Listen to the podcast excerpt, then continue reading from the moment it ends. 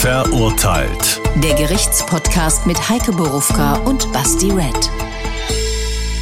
Das sind wir mit einem neuen Fall, fast einem neuen Urteil, mit viel echtem Leben und einer Folge, die, glaube ich, ganz anders wird, als alle Folgen bisher waren. Eine Folge, bei der möglicherweise diesmal nicht nur Basti verzweifeln wird, sondern ich auch. Denn wir waren gemeinsam im Gerichtssaal und wir kommen direkt daher und wir sind noch sehr bewegt. Ja, tatsächlich. Erfahrene Hörer wisst, kennen das aus den alten Staffeln. Einmal pro Staffel bin ich tatsächlich vor Gericht dabei. Heute war ich schon sehr, sehr aufgeregt, weil ich dachte, das ist ein spannender Fall, weil es so rechtsmäßig oder juristisch gesehen ein spannender Fall ist. Es ist dann noch viel spannender geworden, auch außerhalb dieser ganzen Fragen. Aber vorher machen wir noch den Werbeblock. Ah. Nämlich den üblichen Hinweis. Also, wenn ihr uns hören wollt oder sehen wollt, geht in die ARD Audiothek Schaut uns bei YouTube und hört uns dort überall, wo es Podcasts gibt. Ja, und jetzt hören wir uns mal an, was uns da erwartet hat. Und wie gesagt, wir kommen direkt von diesem Fall. Der Fall. Vor dem Frankfurter Amtsgericht steht eine Ärztin. Die 45-Jährige muss sich wegen fahrlässiger Körperverletzung verantworten. Ihrem neun Jahre alten Kind geht es im Herbst 2017 nicht gut. Sie ruft den Rettungsdienst, spricht von grippeähnlichen Symptomen ihres Sohnes.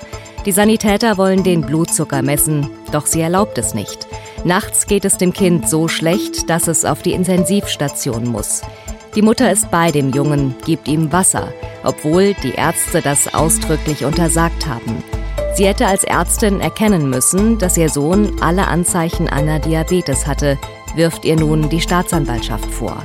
Der Junge ist seit dieser Zeit ein hundertprozentiger Pflegefall. Ja, ich glaube, man konnte jetzt schon raushören, warum ich das vorher schon interessant fand. Also auch als Fall, wo ich nicht dabei gewesen wäre. Ihr werdet später merken, dass das noch krasser wird, wenn man da dabei gewesen ist. Also die Sache ist die, wir fangen mal hier.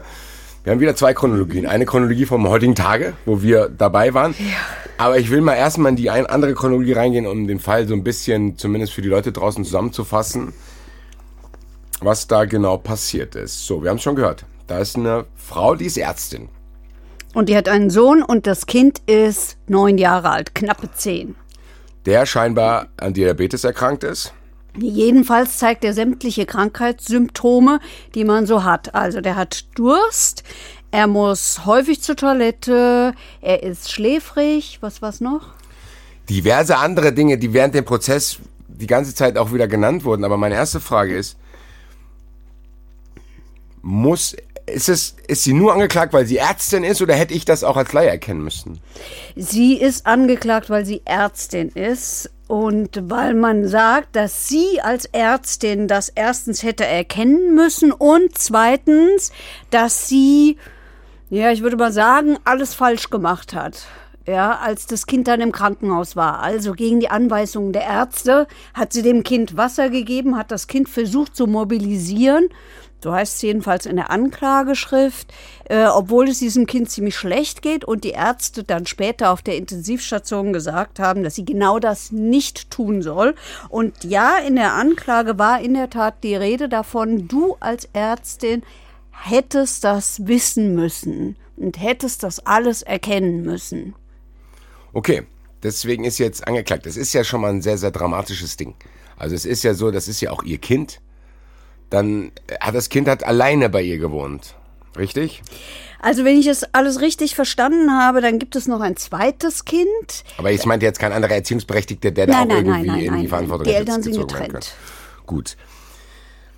Ja, das ist alles nicht passiert. Der Sohn hat dadurch, dass es zu spät erkannt wurde, ich glaube, die Staatsanwältin hat es gut zusammengefasst. Die hat dann sämtliche Fachbegriffe genannt, aber eigentlich hat sie gesagt, da ist irgendwann alles zusammengebrochen in diesem System mit Glucose und was weiß ich, mit dass wenn du, glaube ich, dann da in diesen Zuständen bist, kann, können da irreparable Schäden entstehen, die auch hier entstanden sind. Deswegen sitzt sie dort. Die Sache ist die, ich frage das oft, weil hier kam es auch nicht ganz raus, das ist vor drei Jahren passiert. Ja. Warum sitzt sie heute erst da? Weil es ist ja jetzt nicht so, dass man, also großartige Ermittlungsarbeit wie bei anderen Fällen, die wir hatten, Doch. muss es ja dann aber, aber Doch. was? Doch. Doch, weil du hast hier den Vorwurf der Fahrlässigkeit. Später hat die Richterin in diesem Prozess ja gesagt, wenn ich hergehe und gebe jemandem eine Ohrfeige, dann und das sieht jetzt jemand, ja, dann ist das ganz klar, dann ist das eine Körperverletzung. Hier haben wir aber eine fahrlässige Körperverletzung. Das heißt, hier gehen wir davon aus, sie hätte etwas machen müssen, erkennen müssen, was sie nicht getan hat, aber sie hat ja keine kriminelle Energie. Sie wollte diesem Kind ja nicht, sie wollte dieses Kind nicht schädigen, sie wollte diesem Kind nichts antun.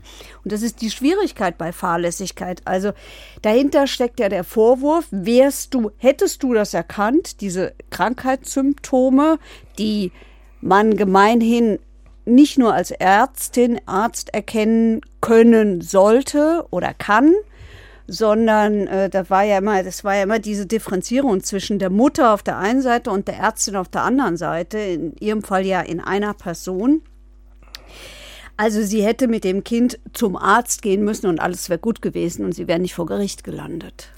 Sie ist ja aber zum Arzt gegangen, nur halt zu spät und hat dann dort sich nicht an die Sachen gehalten, die die eventuell vorgeschlagen haben, weil das Kind ist ja jetzt nicht zu Hause eingesperrt worden, sondern Nein. die ist ja tatsächlich, hat die ja gemerkt, dass mit dem was stimmt, hat aber das mit der Diabetes komplett abgelehnt, was ich schon sehr, sehr merkwürdig fand. Aber ich will noch eine Frage vorwegschicken, weil du hast es eben gesagt, als Mutter hätte man es erkennen können, müssen, sollen. Die Staatsanwältin hat das nämlich auch immer gesagt. Die hat gesagt, sie sind Ärztin und selbst wenn sie keine wären, als Mutter, das steht im einmal eins der Kindererziehung, bla bla bla bla bla. Da habe ich mich die ganze Zeit gefragt, weil ich habe mich ein bisschen erwischt gefühlt. Ich so, wenn ich jetzt morgen ein Kind an die Backe bekommen würde, ich weiß nicht, ob ich das wüsste, muss ich sagen. Da würde ich halt denken, ja, der schläft halt viel. Oder der muss halt ständig viel auf Toilette. Also ich weiß nicht, und meine Frage, die dazu ist, gibt es tatsächlich, so ich habe jetzt mal so formuliert, gibt es eine gesetzesverpflichtende Allgemeinbildung? Nein. Das heißt, der Staat kann nicht sagen, das hättest Nein. du wissen müssen, sonst Nein, du jetzt eine Strafe. aber der Staat kann natürlich sagen, wenn du erkennst, dass es deinem Kind schlecht geht, dann musst du Hilfe holen. Und in diesem Fall kommt natürlich äh, tatsächlich verschärfend hinzu, du als Ärztin musst es erst recht erkennen. Ich hatte auch nämlich den Eindruck, dass es darum ging, dass man sagt, sie war Ärztin, wir können es kurz zusammenfassen, äh, es gehört ja auch zur Chronologie. Die war scheinbar auch nur vier Jahre Ärztin in Österreich. Dann ist sie äh, von Wien wieder nach Frankfurt gezogen, wo sie ursprünglich auch herkam, weil sie dort irgendwelche Probleme mit auch irgendwelchen Jugendämtern hatte. Das heißt, da war irgendwas los in Wien. Und hier in Frankfurt hat sie gar nicht mehr als Ärztin gearbeitet. Das heißt, zu dem Zeitpunkt, die war keine praktizierende Ärztin, die Nein, war nur Ärztin. Aber, aber sie war, also einmal war sie Allgemeinmedizinerin. Nun kenne ich das, äh, die, das Ausbildungssystem der Ärzte in Österreich nicht. Mag sein, dass das da anders ist als bei uns. Bei uns ist es ja auch ein Facharzt. Ähm, aber sie hat, und das spielte ja eine Rolle, sie war, in der, sie war in der Qualifikation zur Internistin. Und die Internistin muss ja in der Tat erkennen können, ob es eine Diabetes ist oder nicht.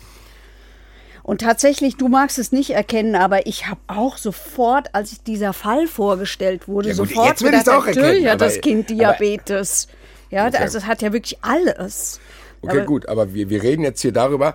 Ich finde, die Richterin hat es auch gut zusammengefasst. Wir müssen auch, glaube ich, sagen, es ging auch nicht darum, glaube ich, die saß, also der Richterin und den ganzen, selbst der Staatsanwältin ging es nicht darum, dass man die jetzt verurteilen muss, sondern die wollten, wie du es oft sagst, warum du sagst, und ich habe mich da, ich habe dich da wiedergefunden in diesen Aussagen, du sagst, warum es so wichtig ist, Prozesse stattfinden zu lassen, um das überhaupt mal rauszufinden. Nicht nur, wenn man sagt, wir müssen dich jetzt dafür anklagen, sondern zu sagen, okay, wie verhält es sich auch aus? Und am Ende hat sie es auch richtig zusammengefasst, aus Respekt vor dem Sohn, der sein ganzes Leben behindert ist, aber auch aus Respekt vor ihr selber zu sagen, hör mal zu, da ist was Krasses passiert und dir auch, weil du bist die Mutter, das ist dein Sohn, dem es nicht gut geht. Wir untersuchen das jetzt mal. Also ich hatte nicht den Eindruck, dass das so ein Prozess war, wo es darum ging, okay, die müssen wir jetzt verknacken, weil die hat es nicht erkannt, sondern ich hatte das Gefühl, das war einfach so ein Treffen wie eine Untersuchung. Ja, das haben, äh, das, ja, dieser Satz ist ja auch gefallen. Die ist nicht böse, die hat keine kriminelle Energie. Also die macht das ja nicht, die hat ja nicht, die hat das nicht gemacht, um ihrem Kind was anzutun. Genau. Sie hat es vielleicht aus ganz vielen Gründen gemacht. Möglicherweise auch aus seltsamen, aber nicht, weil sie ihrem Kind Böses tun wollte. Und man muss auch eins sagen, weil ich hatte, als ich noch keinen Plan, Plan davon hatte, was heute passieren würde, ich habe gedacht, vielleicht ist es auch irgendeine religiöse Sache. Es gibt ja die, die diverse Religionsrichtungen, die irgendwelche Behandlungen untersagen. Zu sagen, hier, du darfst kein Blut annehmen von irgendjemandem. Oder es gibt ja diverse Sachen. Das ist auch rausgefallen. So, das heißt, ich hoffe, dass ihr da draußen einen Überblick bekommen habe, was da passiert ist. Weil, jetzt steigen wir mal in eine zweite Chronologie ein. Die startet beim C und A auf der Zahl. Heiko und ich haben uns da getroffen und haben gesagt, so, wir gehen jetzt mal zu Gericht rein und gucken uns diesen Fall an. So, kommen wir da rein. Und alle dachten irgendwie, ja, die wird nicht kommen. Also alle schienen es zu wissen. Also alle haben gedacht, also da kam ein Pflichtverteidiger rein, die Staatsanwältin war da, dann kam noch irgendwie die, Ankla die, die äh, Anwältin der Nebenklage, das war in dem Fall der Vater, der äh, quasi, ja, für seinen Sohn das da wahrscheinlich gemacht hat, so. Auch, da ging es auch um irgendwelche formalen Sachen wegen irgendwelchen Betreuungsgeldern. Na, in der na, Zukunft das war und so. wichtig. Die hat gesagt, dass sie, ähm, dass sie, eine, äh, dass sie, ähm, dass sie das Kind vertritt in einem Opferentschädigungsprozess und zwar der vom Oberlandesgericht läuft, wo übernommen, wo, wo es um Kosten geht, die weder die Rente übernimmt, noch die Pflegeversicherung, noch irgendwelche Versorgungsbehörden, zum Beispiel Umbauten in Wohnungen oder, oder solche Sachen. Also die war für den Sohn dort. Ja, und die hat gesagt, die, das Oberlandesgericht braucht dieses strafrechtliche Urteil als Grundlage. Und es ist eigentlich völlig wurscht, was rauskommt. Es geht nicht darum, hohe Strafen zu verhängen, sondern die brauchen das Urteil als Grundlage dafür, nämlich dass der Sachverhalt festgestellt worden ist. Und dann kann es da weitergehen. Auf jeden Fall stellt euch folgendes Szenario vor, diese ganzen beschriebenen Personen und wir sitzen dann da und die Leute warten so. Und was ich dann sehr interessant fand, ich hatte das Gefühl, der Prozess fängt so indirekt schon an. Nicht äh, im Sinne von, dass da irgendwelche Sachen beschlossen werden, sondern auf einmal fangen die an, sich krass zu unterhalten, wie Kumpels. So, dann die Staatsanwaltschaft, der Verteidiger, die Richterin und eben jene von der Nebenklage. Da war nicht, ich hatte nicht den Eindruck, dass die nicht auf derselben Seite sind, sondern die haben gesagt, guck mal hier, wir haben den Fall, wir vier sind jetzt diejenigen, die da Einfluss drauf nehmen, wie das irgendwie bewertet wird. Wir reden jetzt mal darüber. Und die Richterin hat was sehr Beeindruckendes für mich gesagt. Der hat gesagt, das ist ein Drama. Ich weiß auch gar nicht, warum wir das, also wie wir das verhandeln sollen. Darf ich sagen, was sie gesagt hat? Ich glaube, ich weiß, was du meinst. Das habe ich mir nämlich sofort aufgeschrieben. es das Recht besser. stößt an Grenzen. Aber wir müssen zeigen, dass wir uns hier gekümmert haben und wir sind auch irgendwie hilflos. Meinst du das? Genau diesen ja. Satz meinte ich. Und ich habe da so gesagt, krass, dass die das schon vor Staatsanwalt, weil normalerweise denkst du ja gut, Staatsanwaltschaft, die will, dass sie verklagt wird, Verteidiger will die verteidigen, Richter muss dann am Ende abwägen, bla bla bla bla, bla. Nebenklage hat diese Interessen, die du gesagt hast. Ich hatte aber das Gefühl, weil jetzt komme ich dazu, dann haben die auch uns mit in die Gespräche mit einbezogen. So, dann, dann hier, der, der Verteidiger sagt plötzlich, hier, da sind die von verurteilt, macht aber keinen Podcast draus, das ist eine traurige Geschichte, aber der Podcast, bla bla, das macht ihr sehr, sehr gut. Die Richterin hat irgendwann gesagt, und das darfst du gleich erzählen, weil sich das am meisten gefreut hat, mich hat, ich habe ein bisschen so äh, gestutzt. Auf jeden Fall haben die uns mit in diese Gespräche mit einbezogen. Wir verraten kurz, was die Richterin gesagt Bitte. hat, okay? Die Richterin hat gesagt, dass sie äh, viele, äh, also dass sie Jugendrichterin ist und ähm, dass sie möglicherweise demnächst als Auflage verhängen wird, dass ihre ähm, dann Verurteilten unseren Podcast hören müssen. Und das hätte sie auch schon gemacht bei Menschen, die die Corona-Maßnahmen verweigerten. Die mussten dann den Drosten-Podcast hören. Das fand ich schon mal sehr sympathisch. Und also mich sie hatte die fragt Richterin dazu. hinterher und sie fragt hinterher. Also man kann nicht einfach behaupten, man habe uns gehört. Nein, sie fragt nach. Ja, also das hatte ich auf jeden Fall sehr, mich hat's auch, ich fand es Ach, sehr, das hat sehr, mich gefreut. Auf jeden Fall. Ich fand das auch eine sehr, sehr interessante Situation, weil ich hatte, ja eigentlich denkt man ja während der Verhandlungen kommen diese ganzen äh, Informationen raus und so bla bla.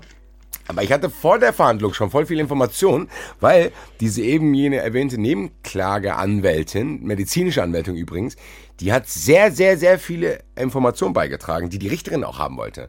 Das heißt, die waren, bevor überhaupt irgendwas passiert ist, waren die alle schon informiert und man hat das Gefühl, die hatten ein gemeinsames Interesse, da Licht ins Dunkel zu bringen, ohne sich zu bekämpfen, sondern zu sagen, ey, wir müssen mal gucken, was mit dieser Frau überhaupt los ist, wie das so ist und lass uns da irgendwie gemeinsam was. Ich hatte das Gefühl, die haben sich so Das ein war- bisschen schon abgesprochen. Ja, das war komplett ungewöhnlich. Ich habe sowas noch nie erlebt. Also Okay. ja, dass man sich da so abspricht. Aber das hatte ja so eine Form von Ernsthaftigkeit, die ich wirklich toll fand. Und ja, ich habe es genauso wahrgenommen, wie du es gesagt hast. Die, es ging darum, ja, das ging denen, glaube ich, wirklich darum, etwas Gutes zu tun und- und äh, eine Situation zu lösen, die sie selber für unlösbar halten. Also aus ihrer Sicht die die Justiz ja eigentlich nicht lösen kann. Eine Frau, das haben wir dann da ja schon gelernt, eine Mutter, eine Ärztin, die im höchsten Maße schwierig ist, offensichtlich mh, irgendeine Form der Persönlichkeitsstörung hat, nicht aber einsichtig ist, also nicht offen ist für irgendwelche Behandlungen, beratungsresistent ist und schwierig ist. So, und jetzt war die Frau nicht da und irgendwie musste man die ja herkriegen. Und also da, das wurde ja eine Gemengelage. Das war schon, es war sehr, sehr interessant. Ähm, weil du hast schon gesagt, du hast ein bisschen angespoilert, dass die schon in diesem Vorgespräch angezweifelt haben, ob diese Frau komplett, ich, ich sag's jetzt mal flapsig, ob die komplett dicht ist. Ne? Also ob die, ich glaube sogar, und ich kann sogar mich ein bisschen entlasten, indem ich sage, der Polizist, zu dem wir gleich kommen, der hat gesagt, er hat das Gefühl, die Frau ist nicht ganz dicht. Das war der O-Ton, den die Richterin als O-Ton genauso weitergegeben hat. Und wenn ich hier vom Polizist rede und die Leute hören auf, tatsächlich war es so, die waren nicht da und dann wurde die Polizei angerufen. Also es war eine Situation, die Richterin geht ans Telefon und sagt, ja, bla bla. Weil ich hatte das von meinen letzten Fall, wo ich mit dir war, ja, der kam halt nicht. Und dann passiert nichts. Ich habe ich hab nämlich zu dem Zeitpunkt gedacht, als die nicht da war, habe ich gedacht, gut, fahren wir nach Hause, machen wir einen anderen Fall. Wir haben auch was anderes vorbereitet, keine Angst, wir sind hier nicht nackt hergekommen. Freut euch schon mal auf diesen Fall. Äh. Aber dann haben wir gesagt, gut, äh, wir gucken jetzt mal, weil ich fand das so mega interessant. Selbst wenn das nicht heute stattgefunden hätte, wäre ich gerne da geblieben, weil die haben dann so geredet und dann hat die angefangen, die Polizei tatsächlich anzurufen. Meine Frage ist, bei was machen die das denn? Weil, wie ich habe es eben schon erwähnt, die machen ja nicht immer. Nee, sie machen das, wenn sie dieses Verfahren sichern wollen. Und hier in dem Fall war ja die Überlegung, also es war ja so, die haben die Polizei angerufen, das, mal, das ist aber üblich. Die Staatsanwaltschaft muss es dann beantragen, ähm, dass jemand, äh, dass da mal die Polizei vorbeigeschickt wird. So war es ja hier. Ne? Die fahren dann live quasi aber auch los. Ja. Also das ist so, die ruft an, da fährt einer los, hier Adresse und dann fahren die dahin. Und dann, man muss sich so vorstellen, wir sitzen dann da und denken uns, ja gut, die sind jetzt auf dem Weg, gell? Gucken, was da rauskommt. Und dann wartet jeder, bis dieses Telefon wieder klingelt und dieser Polizist, der vorher angerufen wurde, wieder anruft und Neuigkeiten gibt. Die Richterin hört das, dann sagt, dann sagt die Richterin so, oh, Ei, ei, ei. Und du denkst, was ist denn, was ist denn? Und dann kriegst du das dann im Nachhinein raus. Also ich fand das mega spannend, allein diesen Prozess, dass die da die Polizei hinschicken mitzukriegen. Ja, ich auch. Und aber auch das habe ich noch nie in dieser Form erlebt, dass das so öffentlich gemacht wird. Und auch da war es ja so, die haben es ja permanent besprochen. Also die, die Anwältin Ja. der Nebenklage, die Staatsanwältin, die Richterin und der Verteidiger. Und das, die hatten ein gemeinsames Interesse, nämlich diesen Fall im Sinne dieses Kindes zu lösen und auch im Sinne dieses Vaters des Kindes, der wohl auch finanziell an seine Grenzen mittlerweile stößt, ja, weil diese, weil er dieses schwerbehinderte Kind irgendwie versorgen muss und all und das, also ich, ich kann es nur noch mal sagen, diese Ernsthaftigkeit, mit der sie das gemacht haben, und zwar gemeinsam gemacht haben, das fand ich sehr beeindruckend. das fand ich, wirklich beeindruckend. fand die Richterin auch sehr beeindruckend, weil sie auch dann immer sagt, okay, also ich hat glaube ich fast die Staatsanwältin gefragt auch, äh, ob die da Was Poliz- machen wir jetzt, Was, ja. Genau, so was machen wir jetzt? Und dann der Verteidiger was dazu gesagt. Und Ja. Dann haben die sich irgendwie darauf geeinigt, dass man sagt, okay, wir wollen die unbedingt haben, weil ich kann verraten, die Frau wollte beim ersten Versuch nicht friedlich aus der Wohnung rauskommen. Vielleicht mal, ne, das darf die auch übrigens. Sie darf der ich fand's Polizei sagen, gut. das Das- gilt für jeden. All- Alle denken ja immer, weil das sieht man ja immer in Krimis, da klopft Polizei, uh, muss ich sofort die Tür auf, öffnen. Nein, niemand muss der Polizei die Tür öffnen. Hat die Dame auch nicht gemacht. Entschuldigung, Polizei, aber ist so. Das Ja. ist doof für die Polizei, aber es nie muss einer die Tür öffnen. Erst wenn jemand einen Beschluss in der Hand hat, dann wird's ernst. Und zu dem kommen wir jetzt, zu diesem Beschluss, weil das war dann der nächste Akt, der da stattgefunden hat, zu sagen, Information vom Polizisten an die Richterin, ja, die will nicht raus. Und dann, muss ich, dann haben die sich ja nochmal besprochen und gesagt, ja, müssen wir da jetzt die Tür aufbrechen? Ist das angemessen? Weil dann mussten die das ja live, wir haben live zusehen können, wie die das gerade bewertet haben. Die haben da gesagt, ja, ist das jetzt angemessen, wenn wir die Tür öffnen lassen? Dann hat die Richterin erfahren, dass das heutzutage gar nicht mehr eingetreten wird. Das hat sie heute an dem Tag erfahren. Ja, ich habe es auch gelernt. Die dachte, dass die Türen werden eingetreten und sagt die Staatsanwältin, glaube ich, nee, nee, brauchst du keine Sorgen machen, das wird heute per Schlüsseldienst gemacht. Und sagt ach so, ja, dann geht's ja. vielleicht wollen wir dir für noch, noch, noch was sagen, es fällt mir gerade ein. Die, die hat ja der Polizei gesagt, ich mache nicht auf, weil ich bin in Quarantäne.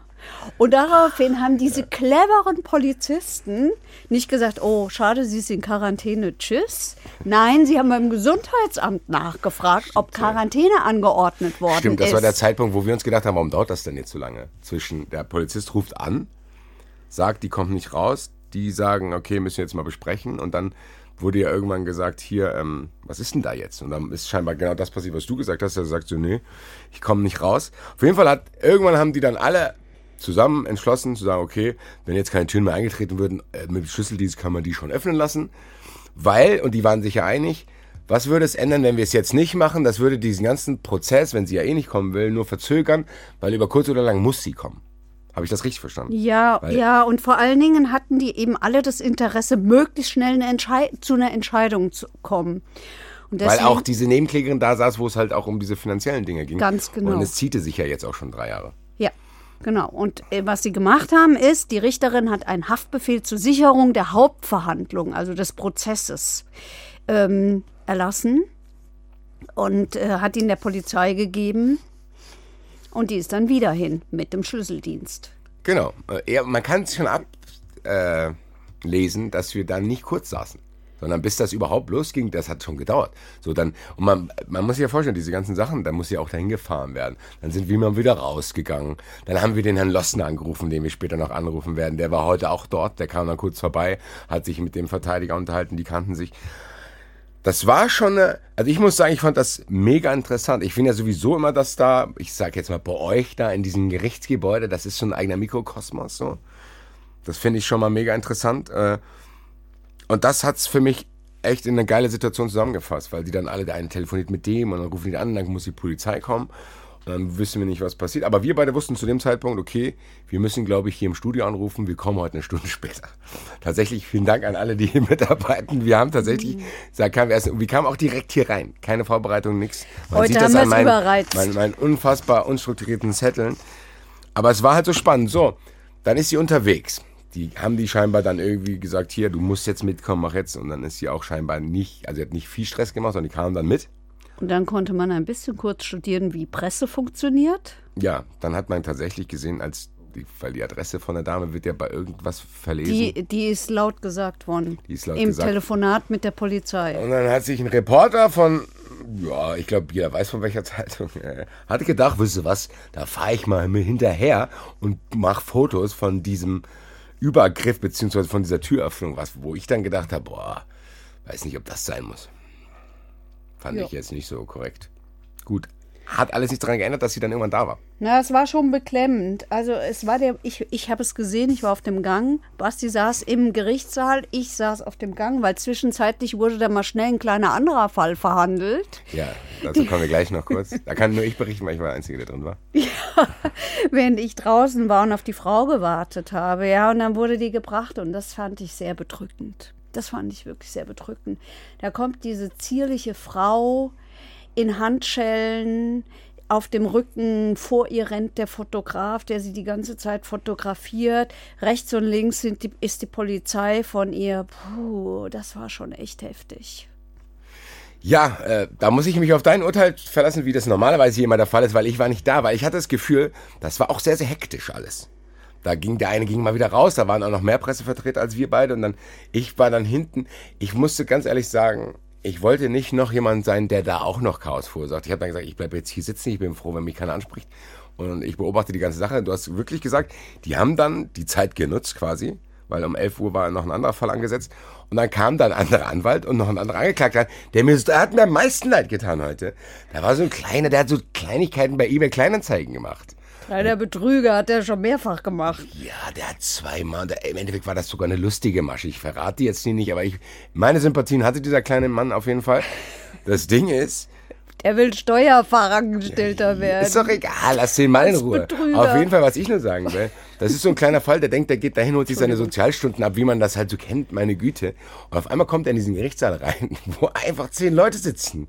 Und alle dachten, wow, was ist denn jetzt hier los? Und der Anwalt hat doch auch sofort gesagt, es ist langweilig, es ist langweilig. Ja, also das war sehr... Und die haben da tatsächlich in den 20 Minuten, wo das andere geregelt wurde, während draußen die Dame ankam, das noch schnell verhandelt. Ich saß da hinten und habe gedacht, wow, was ist denn hier los? So zwei Fälle parallel und, und ich wollte ja aber eigentlich auch wissen, was draußen ist, weil es wurde auch kurz laut da draußen. Was kannst du mir sagen, was da passiert ist? Was, Nein, auch da ist, haben einfach viele Männer durcheinander geredet, würde ich sagen. Okay. Als die Frau kam und als dieser Fotograf da war.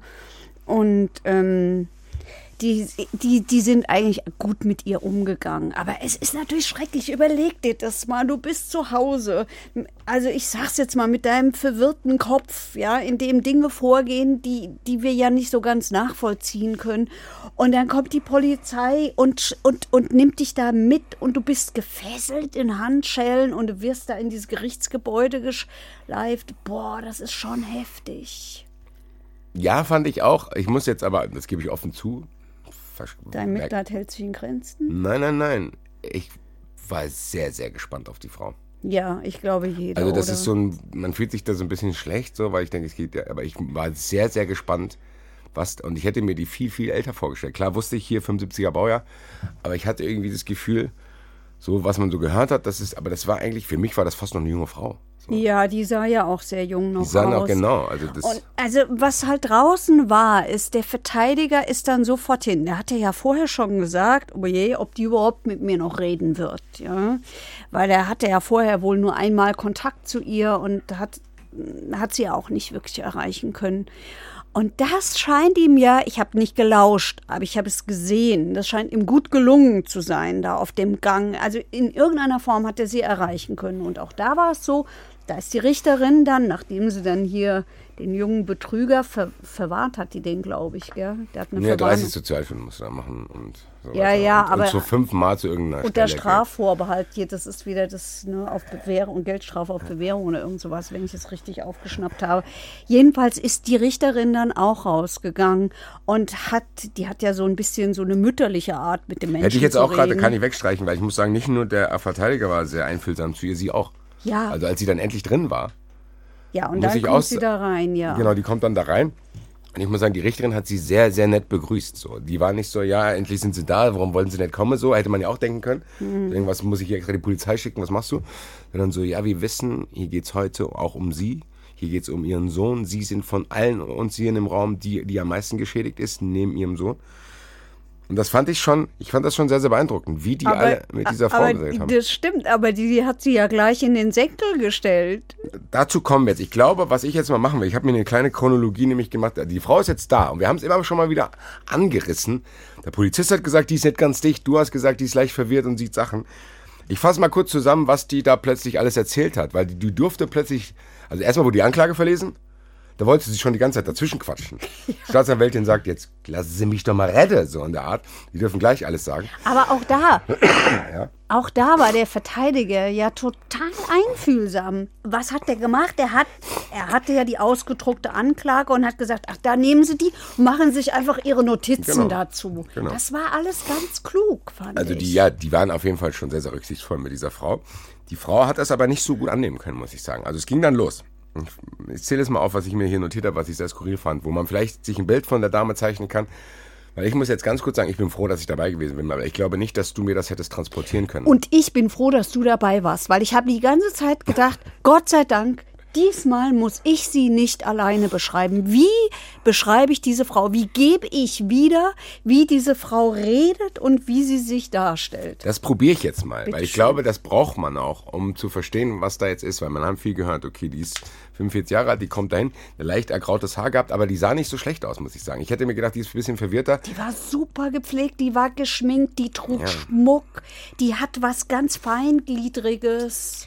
Also, Wunderschöne Art, die ersten- Hände zu bewegen. Ja, die war schon, ja, du sagst es ja schon. War sehr besonders. Genau, also das ist nicht auf den ersten Blick, dass du denkst, ach guck mal hier. Also die, das hätte man auf gar keinen Fall erkannt, will ich nur sagen. Die war auch, ja, wie gesagt, auf jeden Fall kommt die dann, sitzt sie da, als sie dann endlich reden durfte, nachdem diese ganzen Formalien da abgehandelt wurden, sagte sie zum ersten Mal, ich weiß nichts von dem Termin und äh, ich weiß auch nichts von den Vorwürfen, sagt die erstmal. Und jeder guckt sich so, okay, alles klar. Und dann sagt sie so plötzlich, ja, ähm, was hier keiner mitgekriegt hat, und sie hat das wirklich, die hat sehr, sehr affektiert geredet, so, und was sich auch ihrer Kenntnis hier scheinbar entzogen hat, dass ich schon längst freigesprochen worden bin in einem telefonischen Verfahren. Die Staatsanwaltschaft hätte mich angerufen. Jeder guckt die an und erzählt so, die ganzen Invasionen, um die es da ging, äh, das können sie hier alles gar nicht wissen, weil ich bin vom Fach, deswegen bin ich ja hier. Die dachte erst, glaube ich, am Anfang, dass die Sachverständige da ist, weil die halt Ärztin ist. So, das kann ich Ihnen beantworten. Und dann hat sie quasi der Richterin erlaubt, ihr Fragen zu stellen. So, ja, Frau Richterin, das können Sie auch nicht wissen, weil sie in der telefonischen Verhandlung war. Und die war, ich fand, die war sehr bemüht, auch gewählte Sprache zu wählen. Extrem. Hat aber nicht funktioniert, fand ich. Das war, teilweise hat das nämlich ge nicht gepasst. Das ist eines der, das ist so ein persönliches Ding von mir. Also einer der größten Fremdschämen-Sachen, die ich habe, ist, wenn Leute Fremdwörter benutzen und die benutzen die an der falschen Stelle. Ganz ehrlich, ich habe die Frau gar nicht verstanden. Die hat Wörter aneinandergereiht am Anfang und ich dachte, was sagt die denn? Ja, aber das meinte ich ja mit, die hat wirklich probiert, aber das waren jetzt keine flapsigen Wörter, sondern das war so, da haben Sie hier eine Durchdringlichkeit der Medizin, die heutzutage nicht mehr gegeben sein kann. Ja, das Weil das ist ja auch drei Jahre her und jeder guckt die so an. Was meinst du jetzt ganz genau? Und das, ich fand das sehr, sehr interessant. Die hat dann auch, als sie gefragt wurde, was haben Sie denn jetzt in dem letzten Jahr gemacht, seit Sie Ihren Sohn nicht mehr gesehen haben, dann sagt die, ich habe mich um den Klimawandel gekümmert. Um den Frankfurter Wandel. Nee, das kam danach. Die hat erstmal gesagt, ich habe über den Klimawandel geforscht, weil sie da eine Expertise hat und sie werde als Expertin angefragt. Und danach so gab es irgendwie Nachfragen, was meinen Sie?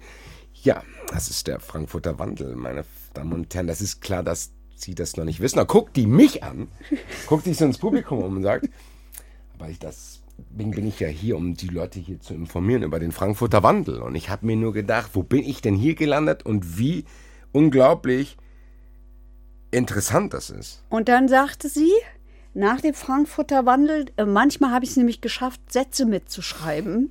Ja. Meistens habe ich es gar nicht geschafft, obwohl ich wirklich, wirklich, ich kann richtig schnell schreiben. Das habe ich gemerkt und ich nämlich nicht. ich das habe ich schon, gemerkt. aber das hat mir heute wenig geholfen. Also sie hat unter anderem gesagt, ich soll eine ambulante Stätte entstehen lassen. Hä? Und das, aber ich muss dir eins sagen, das gebe ich jetzt auch hier offen zu, ist mir egal, die Empörerei da draußen immer. Ich musste teilweise echt Wir aufpassen. müssen lachen. Nein, ich war, Sonst- ich war auch einmal kurz auf dich. Ich muss einmal kurz auf dich, als du mich bei diesem Frankfurter Wandelkram guckst du noch zurück zu mir.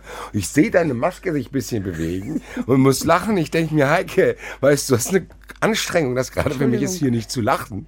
Und dann guckst du mich an, weil ich genau die Stelle auch im Kopf hatte. So, so ja, ich musste hier eine ambulante Stätte für den Frankfurt, ich bin da sehr gefragt. Denkst, Nun hat die auch immer alle Sätze Was begonnen. redest du Nun, ich da? kann differenzieren. Ja, und die hat halt tatsächlich auch immer irgendwann die Richterin und die Staatsanwältin so angegangen im Sinne von, ja, das können sie ja nicht wissen. Und man muss eins auch sagen, die Richterin hat einmal nur einen chronologischen Fehler gemacht. Da ging es um morgens oder abends. Oh, oh, da hat sie aber Ärger Und dann ist sie so, gekriegt. dann ist sie komplett, dann hat sie sich in den Stuhl zurücksacken lassen und hat gesagt, wenn Sie hier nicht aufpassen, dann weiß ich auch nicht, ob das hier stattfinden kann. Und äh, wenn Sie sind ja offensichtlich uninformiert. Also das war wirklich ein Schauspiel, was man sich, glaube ich, nicht gut vorstellen kann. Ich hoffe, dass wir es einigermaßen näher bringen konnten. Diese Dame, um es zusammenzufassen, dachte, dass sie schlauer ist als alle anderen in dem Raum. Die dachte, dass sie sich gewählt ausdrücken kann, obwohl die Aneinanderreihung der Wörter keinen Sinn gemacht hat. Hat merkwürdige Tätigkeiten gemacht und hat ständig gerechtfertigt, dass nicht sie schuld ist, sondern einmal war es eine Impfung, einmal war es der Sanitäter, der nicht ausgebildet geworden ist und so weiter. Und jetzt komme ich dazu, die wird dann gefragt, was glauben Sie denn, was da passiert ist? Oder was hätten Sie machen können? Dann sagt die, ich hätte, als ich den Krankenwagen angerufen habe, fragen müssen, ob die, die jetzt da kommen, qualifiziert sind. Da habe ich zum ersten Mal gestutzt und habe gedacht, ich glaube, die rafft gar nicht, was mit ihrem Sohn passiert ist, muss ich sagen. Das weiß ich nicht, weil sie hat doch am Anfang die ganze Zeit erzählt, dass er falsch behandelt wird, dass es alles der, der, die Fehler der Ärzte war, dass äh, er irgendwie in der Reha auch, das habe ich nicht ganz verstanden. Die hat doch immer da unterschieden. Reha, ich habe es vergessen. Er hat immer solche Wörter gesagt, so seltsame. Ja, die hat behauptet, dass quasi die, die irreparablen Schäden, über die wir reden, dass die nicht dadurch entstanden wären, was ihr vorgeworfen wird, so dieses hier Krankenhaus und dann Wasser und bla bla, sondern dass sie viel, viel später in diesen, wo der, der Junge musste ja in Reha, weil er quasi so behindert geworden ist. Das, also die Behinderung, die er, den Grad der Behinderung, den er erreicht hat, hat ja dazu geführt, dass er voll betreut werden muss. Und die Mutter hat halt behauptet, dass das überhaupt dort erst entstanden ist. Und dann haben die Staatsanwältin halt auch irgendwann so gesagt, meine Güte, deswegen ist er doch da. Also das entsteht ja nicht da, sonst wäre er ja gar nicht da. Also das war, ich habe das teilweise auch echt bewundert, wie viel Geduld alle hatten. Weil man muss sagen, das hat über eine Stunde gedauert, diese merkwürdigen Ausführungen, die wir gerade probiert Ja, haben und, zusammenzufassen. und, und äh, man erlebt ja Juristen vor Gericht immer als Menschen, die sehr genau darauf achten, dass alle Reihenfolgen eingehalten werden und sämtliche Formalien erfüllt werden und so. Das ist ja auch wichtig wegen ähm, wenn man am Landgericht ist, Revision und, äh, und, und solchen Dingen. Aber hier war ja alles anders. Also die ist ja zunächst mal ganz lange von ihrem Verteidiger befragt worden. Normal ist, dass erst die Richterin fragt, dann fragt die Staatsanwaltschaft, dann kommt die Nebenklage und ganz am Schluss kommt der Verteidiger dran. Und hier haben sie es ja, das war ja auch klug, sie haben es ihm komplett fast überlassen. Einmal ist die Staatsanwältin dann ein bisschen böse geworden, weil sie wollte dann einfach auch mal was Ja, war wirklich so nach einer Dreiviertelstunde. Bitte, bitte, darf ich jetzt hier auch mal zumindest probieren, was zu fragen? Weil das muss man sagen, ich glaube, das waren keine Fragen, das waren halt pro, also die haben probiert, was zu fragen. Die haben probiert, die dahin zu kriegen, dass sie sagt, okay, heute würde ich es irgendwie anders entscheiden, ich habe das und das nicht gesehen. Dann wäre es gelaufen gewesen. Da Ja. haben sie sie versucht hinzukriegen. Das hat sie aber nicht gemacht, weil sie ja dauernd, weil sie ja sagt, sie war es doch gar nicht. Es waren doch die anderen. Und, und äh, als dann, es hat doch auch die Richterin, hat, da, hat doch dann auch versucht und hat gesagt, ja, wir wissen, die hat ja immer so ein bisschen zart, so ein bisschen ruhiger, ich, ja doch, so äh, sehr Ja, ja. zart und so geredet. Und hat dann gesagt, wir wissen, sie sind traumatisiert. Da ist sie ja, da ist sie ja dann steil gegangen und hat gesagt, äh, das weiße ich strikt von mir. Und, ähm, und sie wollte ja dann auch einen anderen Anwalt haben. Und äh, ich halte mich an Fakten. Und der Richterin hat sie gesagt, äh, wenn es hier um Glauben gehen will, soll es doch in die Kirche gehen und so. Ja. Also ja deut sehr heftig geworden. Das, das, das war so zum ersten Mal, wo ich dachte, okay, krass. Weil ich kann es jetzt mal schon mal vorwegnehmen. Du hast es eben gesagt, die wurde zum ersten Mal quasi, die, die wollten die darauf hindrängen, dass sie sagt, okay, wenn ich es heute nochmal machen könnte, würde ich es anders machen. Das wollten die, glaube ich. Dann würde ich mit meinem Kind früher zum Arzt gehen. Das wäre der Das, entscheidende und Satz. das haben gewesen. sie ja auch ehrlich gesagt überdeutlich durch die Blume. Also das war nicht eine, das war eine abgepustete Pusteblume. Das war keine Blume mehr. Das war offensichtlich zu sehen. Und das haben die fünfmal, die verschiedensten Personen, fünfmal haben die, ich habe mitgezählt, beim fünften Mal erst hat die irgendwie mal gesagt, ja, ich hätte es anders gemacht. Alle atmen auf, weil die dachten, okay, jetzt haben wir was, womit wir arbeiten können, womit wir irgendwie ein Urteil begründen können oder irgendwelche Maßnahmen. Was macht die? Relativiert das sofort wieder. Die sagt ja, jeder denkt, ach Gott sei Dank, jetzt verstanden. Sagt die nein, aber klar hätte ich es anders gemacht, aber ich habe natürlich auch heute nicht den Wissensstand der Ja, Medizin genau. von vor drei Jahren ist in der Medizin viel passiert und ich Und bin sie einer anderen Tätigkeit nachgegangen, deswegen und die denken, sag doch einfach, dass es dir leid tut, Mann. Und sie hat gesagt, ja, und dann geht es auch um Lehrmaterial, das dann auf die Märkte kommt. Hä, wo sind wir jetzt wieder angekommen? Das meinte ich. Und wir, die Leute dachten, glaube ich, und ich muss mal kurz meine Gedanken, die ich da hatte, zusammenfassen. Als erstes habe ich mich gefragt, wie konnte es überhaupt sein, dass der Sohn so lange bei einer alleinerziehenden Mutter ist, die in so einem geistigen Zustand ist. Ich habe mich echt gefragt, warum das nicht vorher aufgefallen ist. Und die Staatsanwältin hat das in so einem Nebensatz in diesem Vorgespräch so gesagt. Ja, krass, gell, wenn bei, bei Akademikern passiert sowas nicht. Ganz genau. So, das wird dann, ich weiß nicht wieso, Weil das Jugendamt natürlich eher in der Tür steht oder die Behörden Bei genauer hingucken. Logisch, weil da ist kein Geld da, da müssen die das werden die beantragen etc. ja, also. da, das, das kann man auch den Ämtern vielleicht gar nicht vorwerfen. Ja, Woher sie- sollen sie das wissen? Ja, ich hätte halt zum Beispiel gedacht, dass es in diesen ganzen Jahren, der geht ja dann auch auf Schulen, zumindest bei einem Elternabend mal oder irgendwie sich das äußert, dass da irgendwas nicht stimmt, weil Aber schau mal, wir haben doch die Frau gesehen. Die kann sich doch auch durchaus adäquat äh, verhalten. Denk mal am Schluss dran. Ganz am Schluss hat sie sich dafür entschuldigt, dass sie zu diesem Termin nicht gekommen ist, dass sie das nicht kapiert hat. Das war sozial sehr adäquat. das ist nämlich, ja, du kommst zum nächsten Beobachtung. Ich hatte, bei ihr muss man auch sagen, die waren nicht die ganze Zeit so, wie wir sie beschreiben. Die hatte auch Phasen, wo die ganz normal reagieren konnte und wo ihr Gehirn scheinbar richtig gut funktioniert hat, da wusste die richtig krasse Details. Vor drei Jahren um 14 Uhr war ich so und so und da hat sie tatsächlich die Chronologie wieder besser hingekriegt als die Richterin.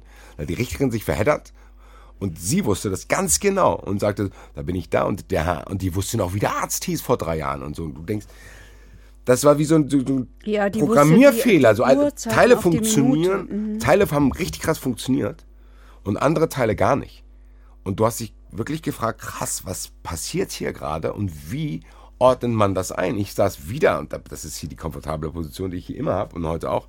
Ich kann da hinten sitzen, lehne mich zurück, habe meine Mappe, schreibe ein bisschen was auf und sage, ich bin froh, dass ich hier nichts entscheiden muss. Ich beobachte mal weiter. Weil ich konnte diesen Leuten, die da in diesem Entscheidungsprozess involviert waren, dabei zusehen, wie die verzweifelt sind. Und als allererstes die Staatsanwältin. Die hat, glaube ich, als erstes die Nerven verloren, muss ich sagen. Die hat dann auch mal gesagt, so, stopp jetzt. Konkrete Frage, konkrete Antwort. Ich will jetzt hier was wissen, ansonsten kommen wir nicht weiter. Und die hat auch ganz klar gesagt, also das, was Sie hier erzählen, das stimmt einfach nicht, weil es gibt ein Gutachten sowieso, es gibt das. Sie haben die, sie, sie haben mit den Sanitätern das, das nicht besprochen und so. Also die konnte ja mit Fakten kommen. Ne? Das war für mich auch ehrlich gesagt dann nötig zu der Zeit. Ich habe das verstanden, dass der Verteidiger und die Richterin sie auch reden lassen wollten, sie anhören wollten, aber du musstest halt irgendwann wieder dahin kommen. Du konntest die Gesprächsebene nicht die ganze Zeit auf ihrer fiktiven Ebene halten, fand ich. Das konntest du mal zulassen, so diesen kleinen Ausflug zu machen, auch probieren. Das haben die wirklich alle mit Bravour gemeistert. Sich da, also du hast gesagt, du hast kein Wort verstanden. Die haben probiert, das zu verstehen und teilweise auch in diesem fiktiven Kontext Fragen zu stellen, die dann, um irgendwie was zu ergründen. Aber die Staatsanwältin hat dann irgendwann gesagt, so, das haben wir jetzt eine Stunde gemacht. Jetzt stellen wir hier mal Fragen, die ich auch notieren kann. Weil ich bewundere auch die Dame, die da die Sachen mitschreibt. Ja. Die habe ich an dem Tag auch bewundert. Ich habe gedacht, was schreibt die denn da? Also schreibt die das alles wortwörtlich mit? Ja, wir sind, wir, da wir am Amtsgericht waren, da wird mitgeschrieben. Ja, das ist ja für sie auch neu. So, also die hat ja wahrscheinlich irgendwelche, man, man redet so und dann sagt die, hier, der Anklagte hat noch. Und das musst du ja auch erstmal zweimal hören, glaube ich. So. Es war doch auch so eine Stelle, wo die, wo die Richterin dann, dann äh, genau wissen wollte, was gesagt Und worden ist. Und genau- da, und da war es halt nicht. Und ne? da war es halt da nicht. So, ich habe schon gesagt, nach diesen ganzen Ausführungen, die wirklich sehr, sehr merkwürdig waren, mir hat die Frau auch ein bisschen leid getan, muss ich sagen, weil du das Gefühl hast, die ist auch in diesem, die ist in so einem kleinen Gefängnis. Die Frau tut mir extrem leid. Mir, tut, mir taten aber irgendwie alle da leid. ja. Weil es nicht zu lösen ist, ehrlich gesagt. Und am meisten muss man sagen, immer wieder kam die Sprache auf den Sohn und der ist der, dem, der ist am meisten darunter leidet. Also der ist am meisten am Arsch. Dieser arme Kerl weiß ja mit neun Jahren nicht, dass er Diabetes hat. Und dann hoffst du ja, dass er irgendwelche Behandlungen bekommt, wo das verhindert werden ist. Ganz ehrlich, der Typ würde sich wahrscheinlich heute ab und zu eine Spritze reinballern und dann wäre sein ganzes Leben normal. ja, klar. So, jetzt hängt er irgendwo rum, ist komplett kaum schau, laufen. kann nicht laufen. Wird die, die Dame von der Nebenklage hat auch gesagt, er wird nie wieder ganz normal. Kann nicht gut sprechen, ist mit. lebensverkürzend. Am Ende ist der, also wirklich Lebt ohne seine Arsch. Mutter, die er ja offensichtlich vermisst. Das haben wir auch Kommt gehört. auch noch dazu, genau. Also das war eine unfassbare Gemengelage, die sich da in diesem Raum komplett abgespielt und geäußert hat. Und du hast, und das macht es ja ganz schwierig auch für die juristische Aufarbeitung, und diese Frau ist ja erstmal keine Gefahr mehr, weil die Kinder sind weg. Für, die ist für sich vielleicht eine Gefahr, aber wofür geworden. ist sie noch eine Gefahr? das ist eine gute Überleitung zu dem, wo ich jetzt hinkommen wollte. Die Staatsanwältin, ich habe gesagt, hat auf den Tisch gehauen und hat gesagt, so, wir reden jetzt hier mal wieder auf einer Ebene, die wir alle verstehen. Da konnte sie nicht mehr mitmachen. So. Also das hat man gemerkt, sobald es um Fakten ging. Und da konnte sie nicht mehr und dann musste sie auch so sagen, ja, und das sagen Sie und probieren Sie das. mal. Also die hat teilweise wirklich zusammenhanglose Antworten angegeben. Und dann muss ich sagen, was dann passiert ist, für mich war das dieser Turning Point, als scheinbar allen, und die haben es wirklich ausführlich probiert, klar war, okay, die ist nicht ganz da. Also die ist wirklich, und ich sag's in meiner flapsigen Art, die ist auf jeden Fall nicht ganz sauber. Da ist irgendwas und nicht im beleidigenden Sinne, sondern im wirklich Hirnströmungssinne. Die ist auf jeden Fall nicht, die lebt in einer anderen Realität. Die Richterin hat es, glaube ich, mal ganz gut gesagt am Ende, da kommen wir gleich noch zu, sorry. Aber die hat gesagt, sie sprechen eine andere Sprache wie. ja. So, die sprechen eine andere Sie Sprache. verstehen meine Sprache nicht und ich verstehe ihre nicht. Das war nämlich das, ist Genau, das, das- ist gut. das auf eine ist Ebene nämlich auch gebracht, ja. eine, genau. So. Und das, hat- das war so klug. Genau, weil jetzt kam nämlich das Gespräch über Gutachten. Und sie hat den Gutachter nicht als Gutachter dargestellt, sondern eigentlich als Übersetzer. Das fand ich nämlich eine Mhm. gute Taktik, zu sagen, du brauchst nicht zum Gutachtern, das ist keine einseitige Sache, sondern guck mal, ich verstehe dich Das nicht. war der, als erster war das der Verteidiger, der das so gesagt Genau, hat. Ja. das meinte ich. Als irgendwann die Staatsanwältin haut auf den Tisch, bla bla, und dann waren sich alle einig, okay, wir kommen hier auch nicht voran, wenn die jetzt Naja, weiter das alles ich, erzählen. ich fand es sogar noch besser. Sie hatten sie jetzt so weit, dass sie gesagt hat, ja, okay, war ein Fehler. Nein, hatten sie eben nicht. Doch. Nein, die hat das ja alles wieder relativiert. Dann waren die doch so sauer deswegen. Die hat dann Ein angefangen Prozess, mit ihnen. zwei Wahrnehmungen. Hä? Ja, so ist das mit den Wahrnehmungen. die, die hat doch dann wieder angefangen mit dir. Da gibt es publizistische, äh, Leute, da, da kam wieder so ein kruder Kram. Also jeder hat gedacht, die hat es jetzt eingesehen, dann sagt sie, nee, Stand der Medizin vor drei Jahren war ein anderer. Und also die hat das quasi, die hat ihr eigenes Eingeständnis wieder Aber die. Richterin, darauf wollte ich hinaus, die hat doch gesagt, nee, das können wir hier auch so nicht machen. Wir können nicht auf so einer wachsweichen Formulierung, das hat sie anders formuliert, das ist jetzt meine Worte, auf so einer wachsweichen Formulierung, die jetzt verurteilen und das war's dann, sondern das müssen wir ernster nehmen. Und das fand ich gut. Ja, äh, wahrscheinlich war es für die arme Frau, die die Nebenklage vertritt, für die Medizinrechtlerin. Für die war es doof, weil die hätte dieses Urteil so dringend gebraucht. Ja, aber ich glaube, die war auch dann trotzdem im Boot, weil ich habe das Gefühl, dann sind Mhm. wieder alle in ein Boot gestiegen und der Verteidiger hat angefangen. Also der Verteidiger hat quasi, die haben wahrscheinlich hier Streichhölzer gezogen und in dem Sinne versagt ihr. Weil die mussten ja jetzt irgendwie dazu kommen, ihr mitzuteilen, hören Sie mal zu, wir werden, egal was, auf jeden Fall ein Gutachten beantragen, um überhaupt rauszufinden, ob Sie hier verhandlungsfähig sind oder wie man nennt man das überhaupt? Ja. Wie, also wie ist es denn so, ob Sie eine juristische Einsichts- und steuerungsfähig. Einsichts- und Steu- ob, ob, das müssen wir erstmal feststellen, bevor wir die Lage hier bewerten. Das, da kommen wir hier zu keinem Urteil. Verteidiger hat es eingeleitet, die Richterin hat weitergemacht und die Staatsanwältin hat auch gesagt, wir müssen das machen. Die ist dann sauer geworden. Und die Richterin hat halt gesagt, so, ich war jetzt die ganze Zeit nett zu Ihnen, aber ich kann das auch anordnen.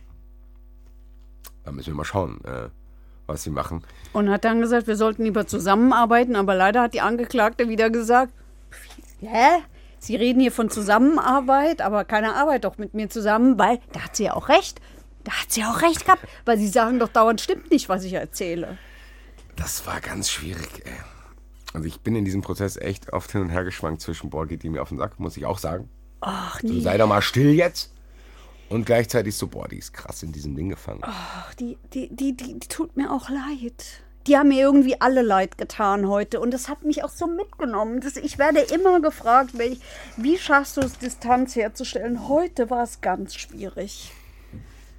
Ich glaube, mir ist es gelungen, weil ich selber so eine, also ich war selber beschäftigt mit meinen eigenen Faszinationen gerade. So, ich war hier und dann der und dann der und das war, wie gesagt, so als dann, Ja, und dann, dann kam ja dieser Beschluss des Gerichts, nachdem sie gesagt hat, ich lasse mich nicht untersuchen, ich lasse mich nicht begutachten, mache ich nicht. Ich brauche das nicht. Ich bin schon begutachtet worden, das habe ich freiwillig gemacht, ja. So, und dann wurde wieder gesucht und Gott sei Dank, die wieder die Nebenklägerin, die hat, die hat, die, die, die, die, also die Nebenklageanwältin, die hat es ja dann gefunden, dass sie tatsächlich wohl irgendwie bei irgendeinem Arzt, Ärztin war. Bei dem Sorgerechtsstreit war das. Ja, genau. Vom Familiengericht wurde ein Gutachten gemacht, aber das hatte dann keine Auswirkungen, weil das irgendwie, da wurde, die Staatsanwältin hat so formuliert, da wurde dann was anderes begutachtet, als wir Ja. hier heute brauchen. Weil ich glaube, die Richterin hat es ganz klar gesagt. Die, hat, die Richterin war dann auch irgendwann gesagt, so, ich bin Richterin, ich bin jetzt hier nicht nur Sozialarbeiterin und mit Ihnen zu sprechen. Die hat gesagt, so, ganz klar, ich stelle keine Einsicht fest, hat sie gesagt. Und wir müssen dann, wenn Sie keine Einsicht feststellen, äh, wenn, wir- wenn Sie keine äh, Einsicht zeigen, müssen wir feststellen, ob Sie schuldfähig sind. So, Ja, das und, müssen wir jetzt und, halt feststellen. und sie hat auch sehr deutlich dann gesagt, wir, können sie dazu zwingen. Genau. Und Im Endeffekt war das dann so, friss oder stirb. So, die, dann gab es nämlich nicht mehr dieses hier und wie geht's denn Ihnen damit, sondern nee, wir müssen es jetzt rausfinden und wenn Sie hier offensichtlich nicht mitmachen wollen, haben Sie halt Pech gehabt. Ja. Und, aber man muss trotzdem unterm Strich sagen, die Richterin hat das so gut wie möglich gemacht. Weil die auch gesagt hat, abschließend und zusammenfassend am Ende, bevor die dann beschlossen haben, was passiert, es geht um den Sohn. In allererster Linie, das hat sie einfach immer nochmal klar gemacht, und aber es geht auch um sie. So, die hat da gesagt, hier, das muss auch die, wie, du hast es verdient, du verstehst es vielleicht gerade nicht, aber du hast verdient, dass wir dieses Verfahren so gut wie möglich durchführen und das gehört halt dazu. Ja, das stimmt, obwohl ich zwischendurch immer mal dachte, ach, sei nicht so pathetisch, red nicht dauernd vom Muttersein und vom und von, sie hat doch auch, die Richterin hat doch auch zwischendurch von dem Drama gesprochen und von der, der Traumatisierung der Angeklagten, die sie sich vorstellen kann, da ist die ja steil gegangen, als sie, als sie das gesagt hat mit der Traumatisierung. Da hat sie doch gesagt, ich gehe davon aus, dass es bei Gericht um Fakten geht. Emotionalität ist hier völlig fehl am Platz, hat die gesagt. Da musste ich auch schlucken. Ja, huh, habe ich gedacht, ai, ai, ai, ai, ai. aber trotzdem, trotzdem haben die es wahrscheinlich genau deshalb geschafft, diese Frau doch am Ende irgendwie, soweit man das überhaupt mit ihr konnte, ich weiß nicht, ich will nicht sagen einzufangen, aber jedenfalls. Nein, aber die haben die in dieselbe Realität. Nein, genau, geworden. die haben die in dieselbe Realität zumindest so weit geholt, dass sie wusste, was jetzt passiert. Ja, und dann kam. Weil ich hatte zwischenzeitlich den, ich hatte zwischenzeitlich wirklich, das hat mich echt beklemmt. Ich hatte zwischenzeitlich den Eindruck, dass die nicht weiß, dass die heute vielleicht nicht nach Hause geht. Richtig, das Gefühl hatte ich auch. Und die sagt weil so, dann hören wir jetzt, sie hat einmal kurz gesagt, dann hören wir jetzt hier aber auch auf, dann kann ich jetzt auch gehen. Und ich dachte mir so, ah, wahrscheinlich nicht. Ja, sah ja auch eine ganze Weile so aus, als würde die nicht nach Hause gehen, weil es auch, das weiß sie natürlich nicht, weil die nicht, weil die ja äh, normalerweise nicht bei Gericht ist, aber diese vielen Wachtmeister, die da saßen, ich meine, wir sind in einem Amtsgerichtssaal, da sitzt normalerweise kein, kein, Wachtme kein, kein Wachtmeister. Der sitzt nur da, wenn, wenn, da, wenn da entweder was passieren kann oder hinterher was passieren soll kann man oft erkennen. Wenn, wenn viele Wachtmeister da sind, dann gibt es irgendwelche Haftbefehle oder so, die vollstreckt werden müssen. Hier aber hat es einen Beschluss gegeben, nämlich dass die Angeklagte hinsichtlich ihrer Schuldfähigkeit begutachtet werden soll. Und dann hat sie ja zugestimmt und man hat ihr das ja, also, ähm, äh, was heißt zugestimmt? Sie war nicht mehr so renitent und hat sich nicht mehr so dagegen gewehrt. Aber sie haben ihr ja auch sehr klar gesagt, sie müssen da nichts sagen, aber sie müssen da hingehen. Wir zwingen sie dazu. Und dann war sie ja selber überrascht, dass sie wieder gehen durfte, ohne irgendwelche Handschellen und so. Ja, ich glaube, dass die sich dann in ihrem, also wenn ich mich in sie reinversetze, hat sie halt gedacht, gut, dann ziehe ich bei dem Gutachter dieselbe Nummer ab wie hier. So, die dachte dann, gut, dann gehe halt dahin. Also ich glaube, dass die sich selbst dem Gutachter überlegen fühlt. Ich glaube, die fühlt sich diesem System überlegen in dem Sinne, dass die denkt, dass ihr nichts passieren kann. Ich glaube nicht, dass die weiß, dass der Gutachter auch sagen kann, boah, die müssen wir mal hier behalten. Ja, aber das würde das ja decken.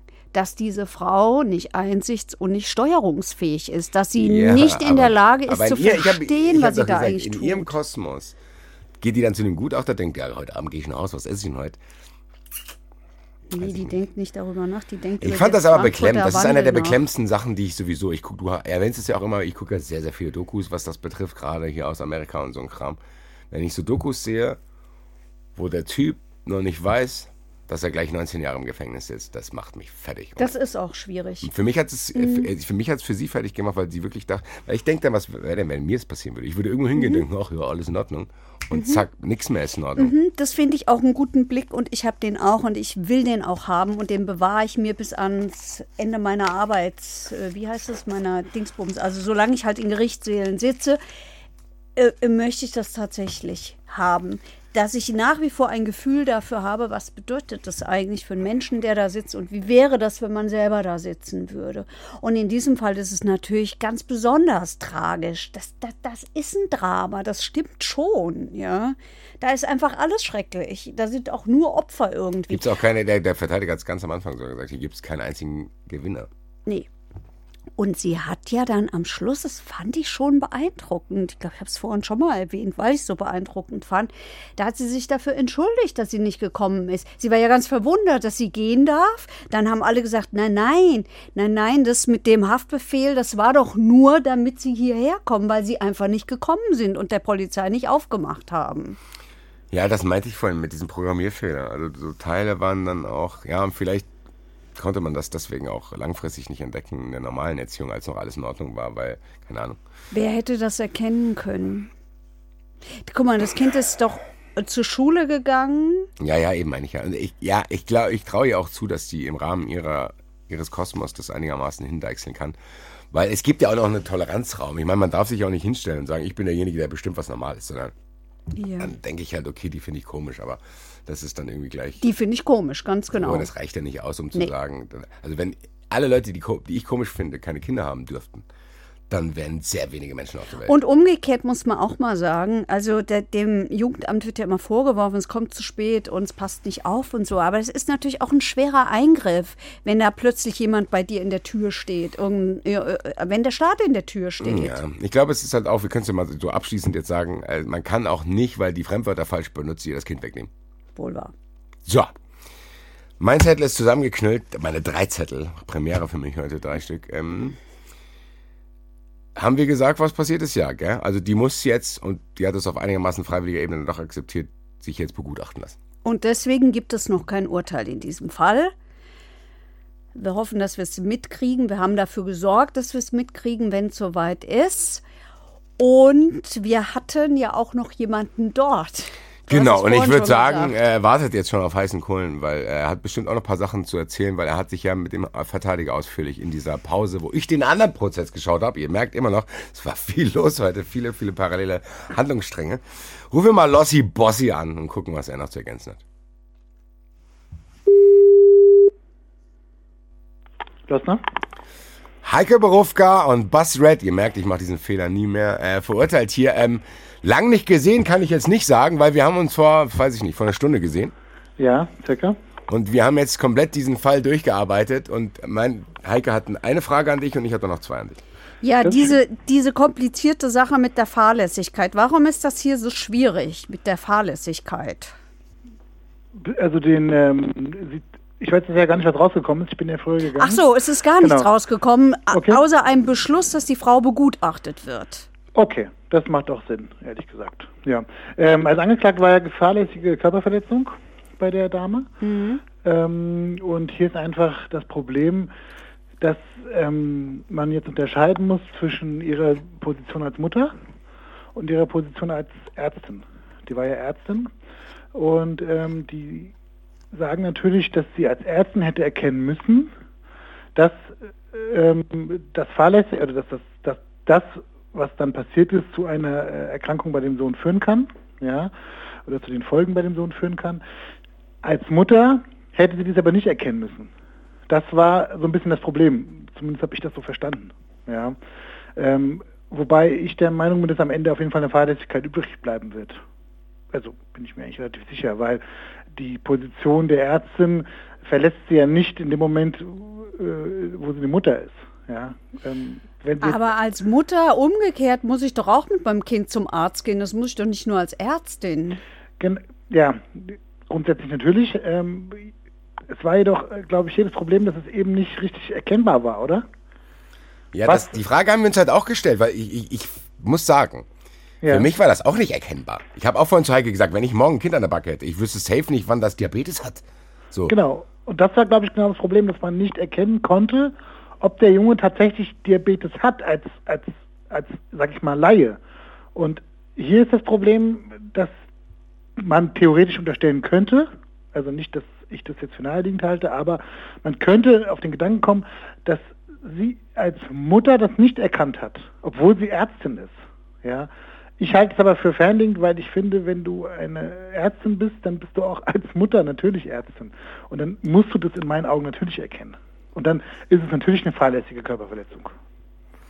Ja. ich glaube, was jetzt erstmal rausgefunden wird, ob die überhaupt genug mitbekommt, um komplett hier verhandlungs- und wie heißt das, steuerungsfähig und was. Genau. So, aber es ist doch so, wenn jetzt festgestellt würde, sie, sie ist nicht einsichts- und nicht steuerungsfähig, dann kann man sie doch gar nicht verurteilen.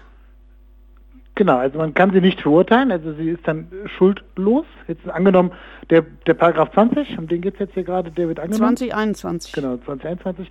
Der Paragraph 20 wird angenommen bei ihr. Ja, dann ist es so, dass sie schuldlos handelt. Also die ist nicht schuldfähig, also schuldunfähig. Ja. Das bedeutet, dass sie dann nicht verurteilt wird, tatsächlich. Ja. Sie kann aber in, im Wege der freiheitsentziehenden Maßregel untergebracht werden. Natürlich in einem psychiatrischen Krankenhaus.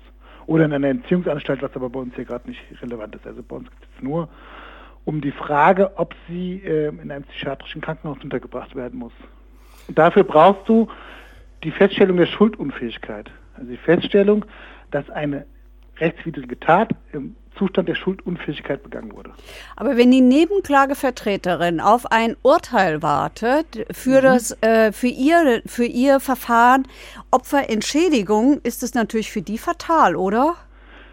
Ähm, also Opferentschädigung, genau, da geht es ums Opferentschädigungsgesetz wahrscheinlich, ja. Ne? dass sie da natürlich Ansprüche hat. Und das OLG, so hat sie will. Genau, genau, und das OLG, so hat sie erzählt, das warte nur darauf, dass hier ein, ein, ein Urteil fällt mhm. und wie, sie, wie das alles geahndet wird, sei völlig egal. Okay, dann also ich gehe davon aus, ganz ehrlich, das weiß ich jetzt im Moment gerade nicht, ob du für den Anspruch nach dem Opferentschädigungsgesetz einen Schuldspruch brauchst. Ich glaube es ehrlich gesagt nicht, weil es würde dem so ein bisschen. Für mich hat sich auch so angehört, Hauptsache irgendeine Entscheidung. Genau. Ähm, und ein okay. Urteil ist ja auch ein freisprechendes Urteil. Ja, das Beziehungsweise also Hauptsache das hier, spendet, ja. Genau, also ein Urteil wäre auch theoretisch ein freisprechendes Urteil, ist ja auch ein Urteil. Es ist aber auch ein Urteil, wenn festgestellt wird, dass die Frau nach 63 unterzubringen. Ah, okay, alles klar. Ja?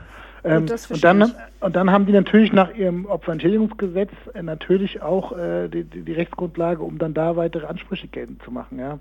Ähm, von daher äh, gehe ich jetzt davon aus, dass du nach dem Opferentschädigungsgesetz natürlich keinen Schuldspruch brauchst. Also, ah ja, wahrscheinlich hast du recht, ja. Das also, klingt auch logisch. Ja. Mhm. So habe ich es auch verstanden. Ich habe jetzt, ich glaube, du hast die Frage schon beantwortet, aber deswegen kannst du sie ja ganz kurz beantworten. Ich habe Heike vorhin gefragt, ich will dich das auch nochmal fragen. Weil du hast gesagt, man muss unterscheiden Ärztin, Mutter. Ich habe die allgemeine Frage, gibt es eine gesetzesverpflichtende Allgemeinbildung? Dass ich sagen muss, ey, das musst du wissen und wenn du das nicht weißt, dann kann ich dich bestrafen. Ja, schön wär's, oder, wenn es das gibt. Ja, ich habe auch manchmal das Gefühl, Alter. Dann müssen glaube, wir beide ähm, uns nicht so oft auf Twitter aufregen. Genau, ich glaube, bei manchen Menschen derzeit, ähm, ja, äh, ne, bräuchte man tatsächlich eine, eine gesetzliche Pflicht, sich zu bilden ähm, was man da so mitbekommt. Gibt natürlich nicht, diese Pflicht, okay. auch wenn es schön wäre. ja. Okidok, wir machen jetzt was ganz Besonderes, mein lieber Freund. Ja. Ähm, wir nehmen dich jetzt mit in den Zuschauerraum, weil also, warum sollen wir dich jetzt gleich nochmal anrufen? Da kannst du auch gleich dranbleiben, die den Jingle mit anhören. Okay. Zuschauerraum. Pam Pam, und ich muss es ganz kurz suchen, weil heute war ein sehr, sehr hektischer Tag. Äh, wir haben eine Frage bekommen zu äh, unserem Fall äh, Wischmob statt Blowjob, Blowjob statt Wischmob. Komm, hol mich mal kurz ab. Wie, wie, wie war der Titel immer? Blow, Blowjob statt Wischmob? Mhm. Nee, Wischmob statt Blowjob. So rum, ja. Ja, weil lustigerweise war da derselbe Verteidiger wie heute. Ja. Und hat uns dann hier gesagt, verurteilt, finde ich ganz geil und so, bla bla. Und auf jeden Fall ähm, kam eben zu dieser Folge eine Frage. Mhm. Und zwar, äh, der Typ, Erinnerst du dich an die Folge, wo der Typ aus dem Bordell verhaftet wurde und ja, ja, so ein dann eine Flasche geworfen hat? Mhm, mit der Polizistin, genau. wurde. Ja. Hätte, ich, ich, ich weiß nicht genau, wie er es meint, aber hätte es einen Unterschied gemacht, wenn der Angeklagte die Flasche auf die Polizistin geworfen hat, weil sie eine Polizistin ist, also für die Justiz arbeitet, und nicht eine Frau ist? Nicht eine Frau ist. Also ich glaube, was er meint. Ich versuche ich hoffe, ja. lieber, äh, wie heißt der, lieber Rahman, ich hoffe, dass ich es richtig verstehe, die Intention deiner Frage. Ich glaube, er will wissen, in diesem Verfahren wurde ihm immer wieder vorgeworfen, ja. dass er was gegen Frauen hat. Okay. Und dann stellt sich mir die Frage, ändert das was an seinem Strafmaß, ob er ob die, quasi die Flasche auf eine Polizistin oder eine Frau fliegt? Ähm, also, weißt du, was ich meine? Also ja, ich, ja, also, ich glaube, der will wissen, ob es eine Rolle spielt, in welcher Funktion dieser Mensch da gerade ist, ob ja, klar, Frau oder also Polizistin. Der, genau, also wenn du als Polizist da stehst und angegriffen wirst, dann hast du den tätigen Angriff auf Vollstreckungsbeamte. Und das ist nur möglich auf also Soldaten, äh, Polizisten und so weiter und so fort, der also Amtsträger, ja, das ist dann tatsächlich ein Unterschied, ob du jetzt einen Polizisten, einen Richter, einen Staatsanwalt angreifst oder einen Soldaten. Da gibt es einen eigenen Straftatbestand für. Okay, ja. wenn ich, weil er wollte es jetzt genauso zusammengefasst wissen, wie ich es jetzt mache. Ja. Das heißt, das ist schlimmer als Frauenfeindlichkeit. Also, wenn du jetzt einen, einen, einen Polizeibeamten angreifst, ist es grundsätzlich, was heißt schlimmer? Also, ist es vom Straftatbestand, ist es, ähm, also wenn du jetzt einen Polizeibeamten mit einer Flasche beschmeißt, be, bewirfst, ja, dann bist du im tätigen Angriff auf Verstreckungsbeamte. Da ist die Mindeststrafe drei Monate. Wenn ich jetzt eine Flasche auf dich werfe oder auf, also auf eine Frau werfe, ja, auf die Heike werfe, dann bin ich in einer ganz normalen gefährlichen Körperverletzung. Das ist ein anderer Straftatbestand.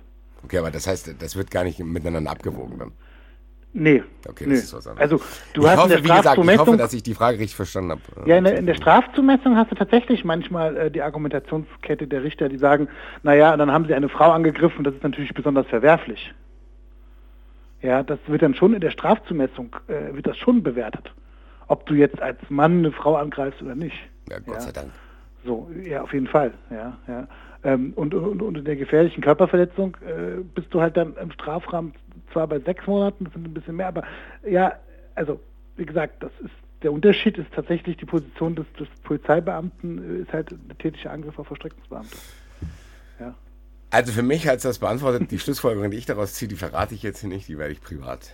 machen. Okay, wunderbar. Okay, und ich möchte noch eine kleine Klugscheißerbemerkung Bitte. bitte loswerden. Ja. Die Polizei ist nicht, äh, gehört nicht zur Justiz, weil das da eben so drin stand. Sonst heißt es, ne, ich will mir nicht nachsagen lassen, ich wüsste das nicht. Ah nee, das ist natürlich nicht, aber Ne? dass ihr beide aufgepasst Legislative habt. Ähm, und so. ja, ja, genau, genau, genau. Aber das ist der, der tätliche Angriff ist halt da drunter, da fallen die halt alle drunter. Ja, nein, äh, weil es in der Frage so stand. Also, okay, alles klar. Okay, ja. Okidok, mein. Lieber, vielen Dank, dass du hier Vielen mit Dank. reingerutscht bist in den Zuschauerraum. Wir verabschieden jetzt auch die Leute. Erst verabschieden wir dich. Vielen Dank. Wir hören Alles und klar, sehen uns wieder. Jo, alles klar, bis dann. auf. Ciao, ciao. So. Heike Mareike. Wir verabschieden uns. Bitte. Wir freuen uns, weil das war die erste Halbzeit Staffel 4. Die zweite Folge. Halbzeit Pfiff. Die zweite Hälfte der. Boah, jetzt hast du mich durcheinander gebracht. Zweite Hälfte der vierten Staffel. Folgt. Da werden wir einen alten bekannten Fall wieder haben. Leute werden sich sehr, sehr freuen, dass wir da noch was aufgreifen, was jetzt eine Entwicklung genommen hat. Äh, Live-Shows brauche ich, glaube ich, aktuell nicht zu sagen. Ihr werdet alle mittlerweile mitgekriegt haben, dass gar nichts gemacht werden darf. Dann ist das das Letzte. Wir finden es schade. Wegen Hoffen, Carola.